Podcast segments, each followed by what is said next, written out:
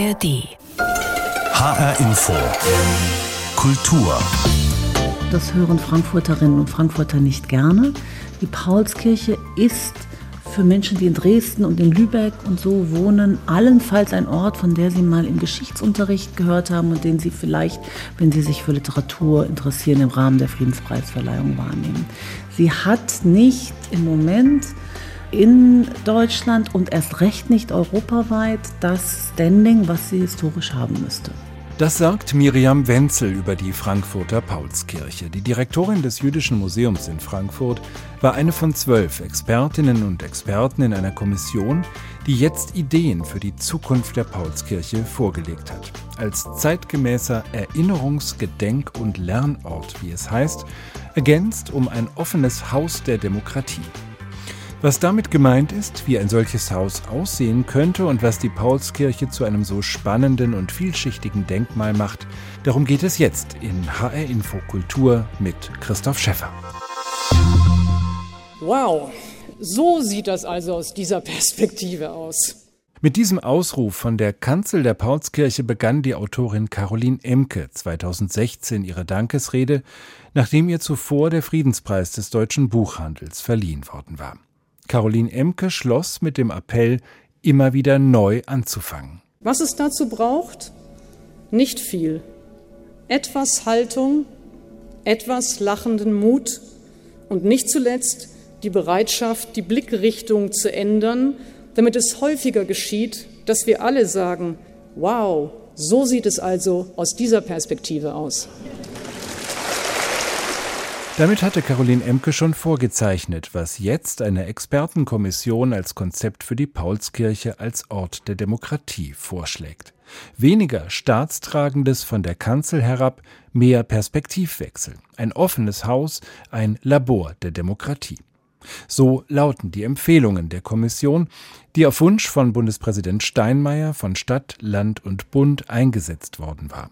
Pünktlich zum 175. Jubiläum des Paulskirchenparlaments wurde der Bericht jetzt vorgestellt. Timo Kurt berichtet. Vor 175 Jahren war sie, wenn auch nur kurz, das Zentrum der Macht in Deutschland. Die Frankfurter Paulskirche mitten in der Innenstadt.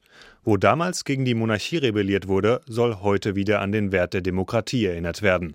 Das sei eine gemeinsame Aufgabe der Stadt Frankfurt, des Landes Hessen und der Bundesrepublik, sagt der Chef der hessischen Staatskanzlei Axel Wintermeyer. Die Paulskirche in Frankfurt ist die Wiege der deutschen Demokratie, das äh, muss man wissen. Und sie steht in Hessen. Die Steine gehören der Stadt Frankfurt und der Spirit, also der Geist, ist national. Der CDU-Politiker bekommt den Abschlussbericht einer Expertenkommission. Die hat vor ungefähr drei Jahren salopp formuliert folgenden Auftrag bekommen. Pimp My Paulskirche. Wie kann das historische Gebäude saniert und besser genutzt werden? Mit dabei war der Historiker Dr. Markus Harzennetter. Er ist Präsident des Landesamts für Denkmalschutz. Worüber ich mich eben sehr freue, ist, dass die gesamte Expertengruppe ein ganz klares Statement abgibt und sagt, nach aller Würdigung spricht sich die Expertengruppe ausdrücklich dafür aus, dass wir den Zustand von 1948 respektieren. Will heißen, einen Umbau zum Ursprungszustand soll es ausdrücklich nicht geben. Denn die Paulskirche wurde im Zweiten Weltkrieg zerstört und danach in neuer Form wieder aufgebaut. Und so, wie sie seitdem ist, soll sie auch grob erstmal bleiben. Die alte Version von 1848 könnte aber trotzdem bald besichtigt werden. Nur nicht in echt, sondern virtuell. Die Experten schlagen in ihrem Papier nämlich vor, dass man versucht, die früheren Zustände nicht baulich zu imaginieren, sondern eben mit den Methoden, die eben digitale Medien heute bieten, also Augmented Reality oder ähnliche Formen, sodass man sich diese Zustände, die 1848 in dem Gebäude stattgefunden haben, eben tatsächlich als eine komplette digitale virtuelle Welt vorstellen können und es dadurch eben nicht notwendig ist, sie physisch zu rekonstruieren. Doch es soll auch etwas Neues geben, besser gesagt einen Neubau. Direkt neben der Paulskirche könnte ein sogenanntes Haus der Demokratie entstehen. Hier könnten Ausstellungen und politische Diskussionen stattfinden, um den Besuchern das Gebäude und seine Geschichte näher zu bringen. Das findet auch der Chef der Staatskanzlei gut. Die Menschen könnten in der Paulskirche lernen, dass Demokratie alles andere als selbstverständlich ist, so Wintermeyer. Das zeigt uns an sich die Paulskirche, dass 1848 die erste Nationalversammlung stattgefunden hat, ein Jahr lang existent gewesen ist und danach wurde es wieder zurückgedreht in Richtung Monarchie wieder. Also jederzeit wachsam sein und vor allen Dingen bereit sein, auch für Freiheit, Frieden und Demokratie zu kämpfen. Die Landesregierung habe bereits Vorsorge getroffen, um den Umbau der Paulskirche finanziell zu unterstützen. Bislang sind die Vorschläge der Paulskirchenkommission aber sowieso noch nicht bindend. Um fest zu vereinbaren, wer sich um was kümmert, müssen sich die Stadt Frankfurt, das Land Hessen und der Bund erneut zusammensetzen. Fortsetzung folgt.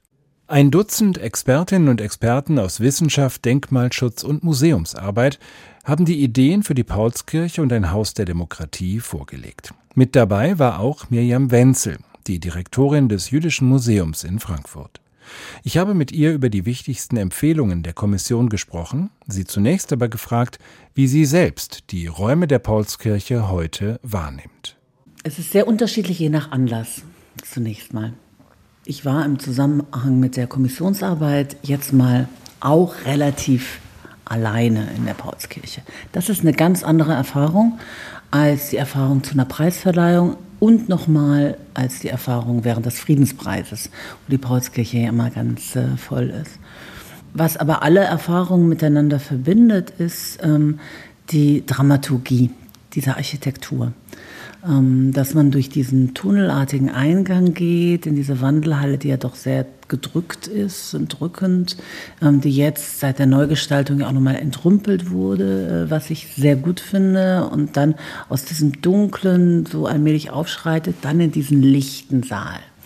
Und wie dieser lichte Saal wirkt, ist eben sehr unterschiedlich, je nachdem wie voll er ist. Äh, und was ihn aber immer verbindet, ist wirklich dieses Moment, dass es wirklich ein Lichtkörper ist. Durch die großen Fenster, durch die, wie ich finde, sehr schöne Decke, die zentralen äh, Lichtelemente. also was die Paulskirche ähm, in der Formensprache ähm, der Baugemeinschaft von Schwarz verbindet mit der alten Paulskirche, die äh, zerstört wurde, ist ja doch eine gewisse sakrale Formensprache. Also dass dieser lichte Raum, da halt wirklich der Kirchenraum nach. Nur ist er eben anders jetzt gewidmet, als ein Ort der Versammlung, als ein Ort der Rede, des Zuhörens, als irgendwie auch ein Ort vielleicht der Vernunft oder der Aufklärung. So nehme ich äh, diesen Ort wahr. Ich nehme ihn aber auch wahr, eigentlich als ein Palimpsest, ähm, als ein Ort, in dem verschiedene Formensprachen überlagert äh, sind. Ähm, und das geht nicht immer auf. Das ist manchmal unbeholfen. Die Empfehlung, die wir ja jetzt gemacht haben, ist wirklich zu der einen klaren Formensprache zurückzukehren, die damals angedacht war. Zum Beispiel die Fahnen zu entfernen, zum Beispiel die Orgel zu verkleinern, die jetzt sehr dominant ist. Ich selbst denke auch, dass man über die Fenster nachdenken sollte. Sie sind so ein bisschen anrekonstruiert an alte äh, Fenster im Moment. Sie waren eigentlich flächig.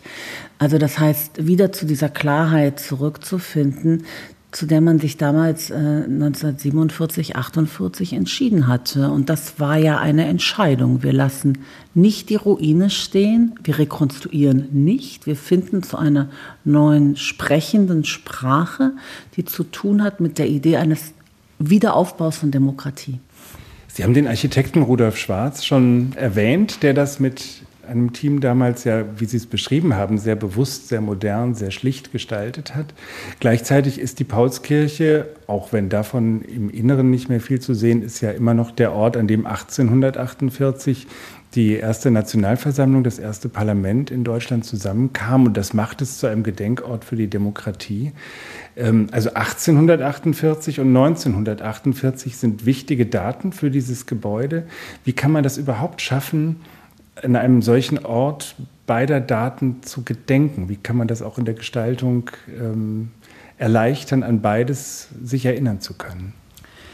Also zunächst muss man sagen, dass ich nicht denke, dass man an 1948 gedenken muss. Man muss nur verstehen, was das Konzept der Architektur damals war und was die enorme Leistung und der Gedanke war. Und das versteht man auch besser, wenn man eben, wie gesagt, reduziert darauf und wenn man es nochmal vermittelt, weil das eine Formensprache ist, die heute sich so nicht mehr unbedingt erschließt. Das war natürlich eine Formensprache und das war ähm, dem damaligen ähm, Oberbürgermeister Walter Kolb ganz wichtig. Der Wiederaufbau zur 100-Jahr-Feier der Nationalversammlung. Das war eine Formsprache, die sich bezog auf ein anderes Datum, nämlich auf 1848, auf das erste Parlament, was einen Grundrechtskatalog erlassen und verabschiedet hat, der dann nicht umgesetzt wurde, der aber maßgeblich war sowohl für die Weimarer Republik als auch später für unser Grundgesetz. Und das heißt, dieser Rückbezug war für die Architektur, die 1948 gebaut wurde, wichtig. Wir schlagen jetzt vor, dass dieser Rückbezug in dem großen Saal in Form einer medialen zweiten Schicht, sagen wir mal, erlebt oder erfahrbar äh, ist. Ähm, wir sind ja im Moment in Zeiten von Augmented Reality, also das heißt, wir sind immer in der Lage, in die Realität, in der wir jetzt gerade sind, eine zweite Realität medial einzuführen, die Geschichte erfahrbar macht und spürbar macht. Also Augmented Reality könnte eine Lösung sein, etwa vor Ort diese zweite Schicht ähm, einzuführen, ähm, in der man die Paulskirche von 1848 die Empore, auf der zum Beispiel die Frauen waren oder die Gesellen waren, also die nicht Selbstständigen, die sich durch Zwischenrufe beteiligt haben, in der man die hörbar, sichtbar äh, macht. Man könnte, äh, wenn man nach vorne etwa das Tablet oder wo immer man die Augmented ähm, äh, sichtbar macht, richtet, bekannte Reden aus dieser Zeit oder Redner aus dieser Zeit. Äh, von mir aus auch die große Germania, die hing über dem äh, Rednerpult. All das auf diese Art von, sagen wir mal, ephemeren medialen Schicht an dem Ort äh, erfahrbar machen. Das heißt, das wäre eine virtuelle Form das äh, in den realen Raum einzubringen. Man würde aber nicht anfangen, wie es ja auch mal diskutiert wurde, die Emporen tatsächlich nachzubauen oder die äh, frühere Paulskirche von 1848 wirklich zu rekonstruieren. Dafür gab es Stimmen, auch in der Kommission am Anfang, ähm, auch in der Politik äh, zum Teil wurde das gefordert. Wie hat sich die Kommission davon verabschiedet und warum ist man jetzt doch so dabei geblieben, dass man zumindest an dem modernen Charakter des Innenausbaus grundsätzlich nichts ändern möchte. Die Stimmen gab es in der Tat, ähm, also insbesondere in der Öffentlichkeit außerhalb der Kommission. Sie waren aber insofern nie ganz ähm, äh, informiert, als die Paulskirche unter Denkmalschutz steht. Und zwar in der Form von 1948. Und das Land Hessen hat in die Kommission den obersten Vertreter der Denkmalbehörde geschickt, ähm, der natürlich den Denkmalschutz vertritt. Und dementsprechend waren von vornherein auch äh, Vorzeichen äh, gesetzt. Letztlich ist ja immer die Frage, was ist das übergeordnete Ziel? Das übergeordnete Ziel unserer Kommissionsarbeit war, einen Ort zu beschreiben ähm, in der Paulskirche und mit dem benachbarten Haus der Demokratie von internationaler Strahlkraft. Denn das muss man einfach sagen, und das hören Frankfurterinnen und Frankfurter nicht gerne. Die Paulskirche ist für Menschen, die in Dresden und in Lübeck und so wohnen, allenfalls ein Ort, von der sie mal im Geschichtsunterricht gehört haben und den sie vielleicht, wenn sie sich für Literatur interessieren, im Rahmen der Friedenspreisverleihung wahrnehmen. Sie hat nicht im Moment in Deutschland und erst recht nicht europaweit das Standing, was sie historisch haben müsste. Und das hat mit ihrer Gestaltung zu tun, das hat mit ihrer Nutzung zu tun. Und wir haben jetzt Parameter beschrieben, wie wir das ändern könnten, damit in Zukunft ähm, sozusagen ein historisches Bewusstsein von der Bedeutsamkeit dessen, was vor Ort 1848 passiert ist und verhandelt wurde, was mit dem Grundrechtskatalog verabschiedet wurde und was dann 1948 in diese architektonische Form gegossen wurde, die dann auch wieder zu großen Versammlungen, Schriftstellerkongressen und so geführt hat, die sehr viel mit einem neuen demokratischen Selbstverständnis zu tun haben. Dazu gehört das Haus der Demokratie, ein Gebäude, was vor die Paulskirche auf den Paulsplatz neu gebaut werden soll. Warum braucht es dieses zusätzliche Gebäude? Warum kann die Paulskirche es nicht alleine schaffen, ein Gedenkort für Demokratie, ein Zentrum der Demokratie zu sein? Welche Funktion hat dieses Haus der Demokratie davor? Man muss sich zunächst die verschiedenen ähm, Ansprüche anschauen, denen der Ort gerecht werden muss. Die Paulskirche wird weiterhin ein Ort sein für große Versammlungen, für Preisverleihungen. Unsere Empfehlung ist, sie in dem großen Saal so umzugestalten, dass man nicht so wie im Moment immer eigentlich mal 500 äh, Menschen braucht, damit sie nicht leer wirkt, sondern dass man auch kleinere Nutzungsformate, Diskussionsformate, kleinere Veranstaltungen, Auseinandersetzungen mit der Geschichte des Ortes ähm, in dem großen Saal durchführen kann. Deswegen empfehlen wir zum Beispiel eine flexible Bestuhlung. Der zweite Punkt, dem der Ort gerecht werden muss, um diese Strahlkraft zu entwickeln, die eigene Geschichte vor Ort muss vermittelt werden. Jetzt habe ich eben schon ein Beispiel genannt mit dieser ähm, medial immersiven ähm, ähm, Installation, aber darüber hinaus geht es natürlich auch um eine Ausstellung, die physische Elemente braucht. Sie braucht auch Objekte und so.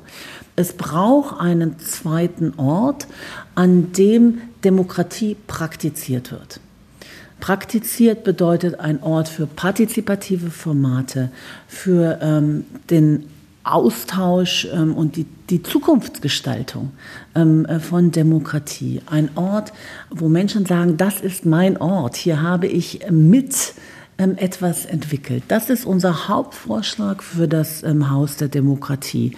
Unser Vorschlag ist auch, bestimmte Elemente der Themen, die quasi in Form einer permanenten Präsentation angesprochen werden müssen. Zum Beispiel der Zusammenhang zwischen Nationalstaat, Nation und Demokratie, der ein problematischer Zusammenhang ist. Denn er führte ja dazu, dass ähm, 1848 dann im Krieg ähm, gegen Dänemark und mit der Zurückweisung der Rolle, die dem preußischen König zugedacht war, zu einer wirklichen Gewaltorgie äh, äh, also, dass im Haus der Demokratie solche kritischen Themenpunkte auch thematisiert äh, werden in einer Form von in Teilen permanenter Präsentation, in Teilen vielleicht auch von Labor, dass man sich anschaut, was ist eigentlich an anderen Orten in Europa passiert oder global, ähm, dass man wirklich Geschichte an dem Ort neu verhandelt, aber natürlich vor allen Dingen mit Blick auf die zukünftige Gestaltung von Demokratie. Denn das finde ich ganz wichtig. Demokratie ist eine Praxis. Ähm, Demokratie ist gefährdet. Wir sehen überall ähm, weltweit, wie illiberale Demokratien zunehmen. Und die Zielsetzung, die das, dieses Haus der Demokratie haben sollte, ist, Demokratie bildend und stärkend zu sein. Und das bedeutet sozusagen das Bewusstsein in der breiten Bevölkerung, dass Demokratie das ist, was verteidigt werden muss, was jeden Einzelnen erfordert in einem Einsatz. Ähm, das sollte die Zielsetzung sein. Mirjam Wenzel war das, die Direktorin des Jüdischen Museums in Frankfurt über die Zukunft der Paulskirche und ein mögliches Haus der Demokratie, das neben der Paulskirche neu entstehen soll. Beraten wurde die Kommission, der auch Mirjam Wenzel angehörte, von den Frankfurter Architekten Claudia Meixner und Florian Schlüter die bereits eine Planungsstudie dazu gemacht haben. Ich habe die beiden gefragt, wie ein solches Haus der Demokratie denn aussehen könnte, wenn es die historische Paulskirche nicht in den Schatten stellen soll. Wahrscheinlich ein wesentlicher Aspekt der Aufgabe ist genau das, dass man ein neues Haus der Demokratie plant und baut, so dass es der Bedeutung gerecht wird, dass es auch wirklich eine überregionale Bedeutung hat und dass es sich aber gleichzeitig der vielleicht noch wichtigeren oder auf jeden Fall noch wichtigeren Paulskirche wieder gegenüber zurücknimmt oder angemessen einfügt. Es ist eigentlich so eine sowohl als auch Aufgabe. Was man schon denkt, dass wenn man nachdenkt über ein Haus der Demokratie, das ja in die Zukunft gerichtet ist, dass es auch auf jeden Fall einen in Zukunft gerichteten Ausdruck haben muss, aber trotzdem sich kontextuell einbettet und mit diesem Ort sorgsam umgeht. Dadurch, dass es auf diesem Pausplatz ja schon eine historische Bebauung gegeben hat, ist es so, dass die Raumkanten, die da neu entstehen können, sehr wohl auch für die Paulskirche sehr gut sind in der Zukunft. Also sie städtebaulich auch wieder gut äh, drin sitzt und der Eingang gut ähm, betont wird. Also ich glaube, es wird sogar städtebaulich einige Reparaturen äh, vornehmen und aber gleichzeitig muss es auch wirklich zeitgenössische Architektur sein. Sie haben schon eine Planungsstudie vor zwei, drei Jahren gemacht. Zu einem möglichen Haus der Demokratie. Und da gibt es auch was zu sehen, was aber kein Entwurf ist, sondern einfach mal eine Visualisierung, wie so ein Baukörper dort überhaupt wirken könnte. Da sieht man ein Haus auf Stelzen, was also über dem Paulsplatz neben der Paulskirche schwebt. Sehr transparent, viel Glas. Ist das ja möglicherweise auch schon eine Formensprache, die man braucht, um an der Stelle nicht zu sehr aufzutrumpfen, sondern modern zu sein und der Paulskirche nicht die Show zu stehlen? Im Grunde ist es eigentlich nicht als Formensprache gemeint, sondern es ist ja eine Planungsstudie mit unterschiedlichen Varianten. Und uns ging es an der Stelle eigentlich darum, mit einem abstrakten, Sie haben das aber auch sehr gut beschrieben, möglichst ähm, diffusen Volumen räumlich schematisch darzustellen, dass es eigentlich nicht nur auf dieser Bedeutungsebene gegenüber der Paulskirche, sondern auch in der städtebaulichen Situation genau äh, nochmal so ein sowohl als auch Thema gibt, nämlich dass man an der Stelle ein Gebäude baut, das einen Aufbruch signalisiert, das einen super spannenden Inhalt hat, das aber gleichzeitig an dieser Stelle, die ursprünglich auch mal bebaut war, diesen aktuellen und auch durchaus äh, geliebten oder auch aktuell einfach vorhandenen Platz und Freiraum und Aktionsraum in irgendeinem Umfang auch weiterhin erhält. Das geht schon und in dem Bild haben wir versucht, es ist eine mögliche Variante, diese Ambivalenz zu zeigen. Jetzt äh, spricht die Kommission ja davon, dass dieses Haus der Demokratie nicht nur quasi ein erweiterter Ausstellungsbereich zum Thema Paulskirche ist, sondern auch ein Labor der Demokratie. Das heißt, da soll auch Demokratie stattfinden, demokratische Prozesse stattfinden. Gibt es demokratische Räume? Kann man das sozusagen in Architektur schon anlegen, dass Räume gut geeignet sind, um demokratische Prozesse zu starten? Ich denke, wenn man äh, möglichst schwellenfreie Architektur schaffen kann, dann ist die sicherlich auch dienlich für so einen Ort. Also das ist sicherlich ein Ziel, was man verfolgen würde. Wie die aber genau aussehen, ich denke, das ist spannend, auch im Rahmen von einem Wettbewerb darüber dann nachzudenken.